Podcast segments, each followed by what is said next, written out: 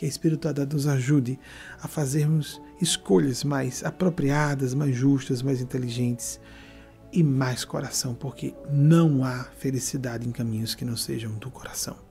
Não é pelo caminho do ego que seremos felizes de modo nenhum. Isso é certo.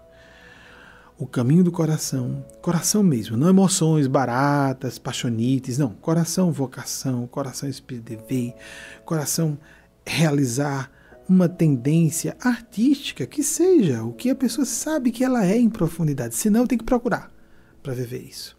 Somente pelo coração, pelo serviço fraterno, que necessariamente a vocação tem a ver com o serviço que prestamos, um serviço singular, aquilo que nós podemos oferecer ao mundo. Isso, somente isso, nos pode, cada um ao seu modo, esse serviço vai ser prestado, a vocação ao seu modo, lógico. Isso é idiosincrático, é singular, cada pessoa tem a sua forma de vocação e serviço, mas somente assim, vocação e serviço, nessa trilha encontraremos a felicidade.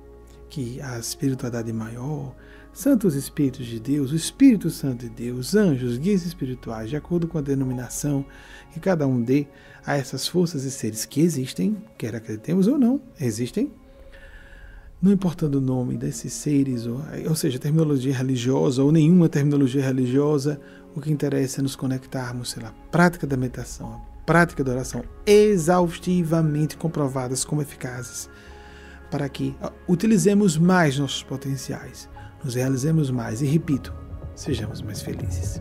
Assim seja.